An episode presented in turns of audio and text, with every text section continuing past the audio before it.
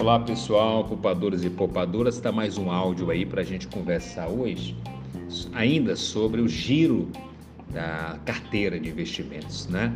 No último áudio a gente conversou sobre como balancear sua carteira e eu fiz ver a vocês algumas das estratégias que são utilizadas, né, por determinados especialistas nessa área, que é a forma de balancear a carteira depois que você estabelece um percentual, por exemplo, 40% para ações, 60% para renda fixa, é, é, ver essa marcha, né? quando a bolsa cai, aí diminui aí o tamanho da sua, dos seus 40%, você vai lá, pega na renda fixa né? para poder restabelecer os 40%. E assim vice-versa. A bolsa subiu muito, você vai lá, vende na bolsa e restabelece para a renda fixa. Eu dizia para vocês que eu sou totalmente contrário a essa ideia, né, de mexer, de girar o seu patrimônio.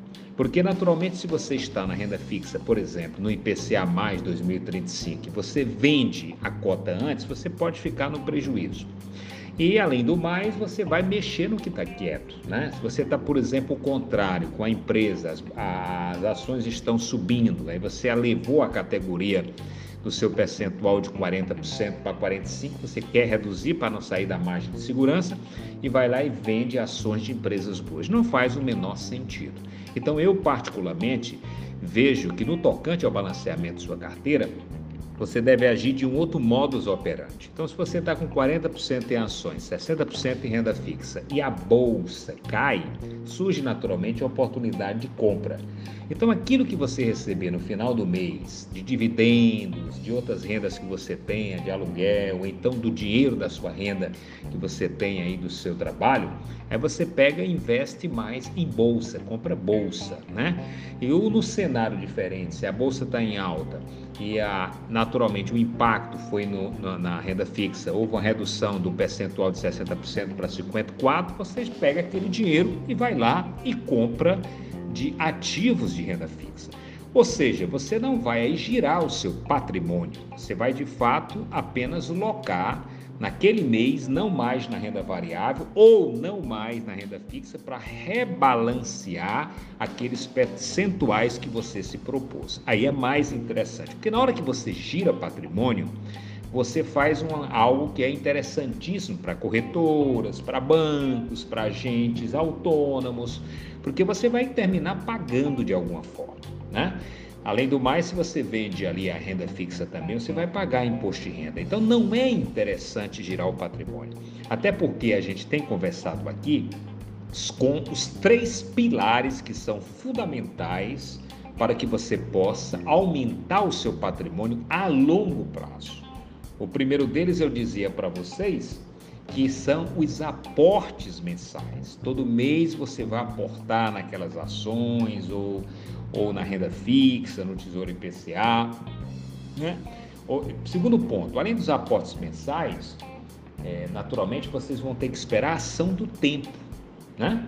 O tempo é um fator fundamental né? para que você possa ter o efeito dos juros compostos. Né? você vai precisar necessariamente né, do tempo. Né? Você não vai conseguir absolutamente que os juros compostos superlativizem sem ação do tempo. Não tem como. E o terceiro, que são ativos de valor. Se você está em renda variável, procurar ações que tenham fundamento, empresas de empresas que tenham fundamento. E você vai acompanhando aquela empresa todo ano, não é para ficar em home broke, não é para ficar naquele pisca-pisca, é alta bobagem aquilo. Você vai de fato investir naquelas ações e aí a cada três meses você vai vendo ali o balanço da ação, como é que está aí a geração de riqueza daquela empresa, os lucros, né? Como é que está a questão do endividamento, né? A usa ali vai dando uma olhada ali no EBITDA, vai vendo se assim você vê que a empresa vai perdendo os fundamentos, você vai e aí deixa de comprar aquela ação, espera ali um ano, dois anos se os balanços estão negativos, para só então numa situação como essa você sai para uma ação, vende, né? E sai para uma ação, porque aí você vai ter que ter um controle de risco. Né? Isso é como os grandes especialistas têm dito. Quem investe bem em renda variável e aquele que é marinheiro de primeira viagem pensa de duas maneiras diferentes. Né? O marinheiro de primeira viagem pergunta assim: quanto é que eu vou ganhar com essa ação?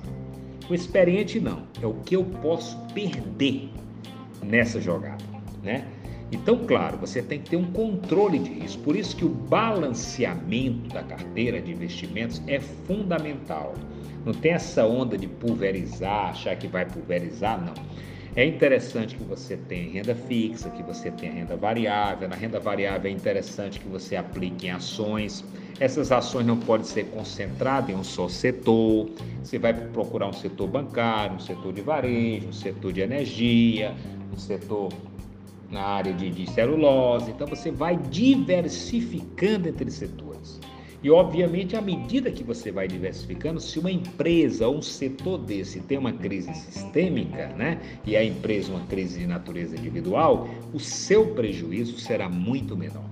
Na mesma proporção, você tem que ter esse cuidado de acompanhar esse processo, que não precisa ser diariamente, ficar assistindo noticiário, os Twitter do Trump, absolutamente. Quem segue a nossa filosofia buy and hold compra ações para se tornar sócio. Volto a dizer, aqui nós não praticamos o day trade. Não é aquela aplicação diária, com todo o respeito que eu tenho com aqueles que assim pensam, mas a nossa filosofia de investimento é para gerar patrimônio a longo prazo, para que você possa depois complementar sua aposentadoria no seu trabalho, né? para que você possa ter uma vida tranquila, recebendo uma renda passiva que te proporcione as condições necessárias para uma terceira idade, viajando, né? Indo aí conhecendo novos caminhos, novos desafios, fazendo aqueles hobbies que vocês sonharam a vida inteira. Então, tudo isso. Claro que é importante criar essa mentalidade né, de controle de risco. E tendo esses três pilares, que é o investimento todo mês, o segundo em bons ativos, ativos de valor, e o terceiro, claro, esperar a ação do tempo, porque não há, quando se trata de investimento, não adianta procurar o caminho mais fácil, não há desvio. Os investimentos para que você possa a, a, e até a prosperidade requer tempo, tempo e equilíbrio. Então, o que, que você tem que fazer durante esse período? Fazer seus aportes e se preocupar com seu trabalho procurar se qualificar mais, investir em você, porque a partir daí você vai poder gerar mais renda, ter um trabalho melhor, ter uma atividade empresarial melhor, empreendedora melhor, e aí você vai aumentar os seus aportes mensais. Então a gente não fica perdendo tempo assistindo noticiário econômico, vendo o preço de ação caindo e subindo em bolsa, isso não tem futuro. O que a gente tem que fazer é uma, um acompanhamento a cada seis meses, vai verificando como foi o balanço da empresa e aí se esquece do resto.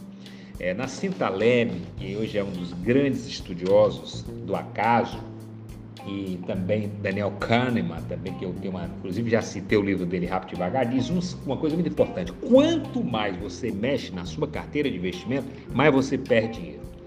Quanto menos você mexe, mais você ganha dinheiro. Ou seja, quanto mais você pegar corda de guru de YouTube, de indicações de ações que vão bombar, você vai quebrar a cara. Invista em boas empresas, e aguarde a ação do tempo e vá acompanhando em seis em seis meses e vá cuidar do seu trabalho, da sua vida e da sua família, ok? Um abraço a todos, está aqui no nosso podcast do Clube dos Poupadores e também aqui para o Clube dos Poupadores. Até o próximo.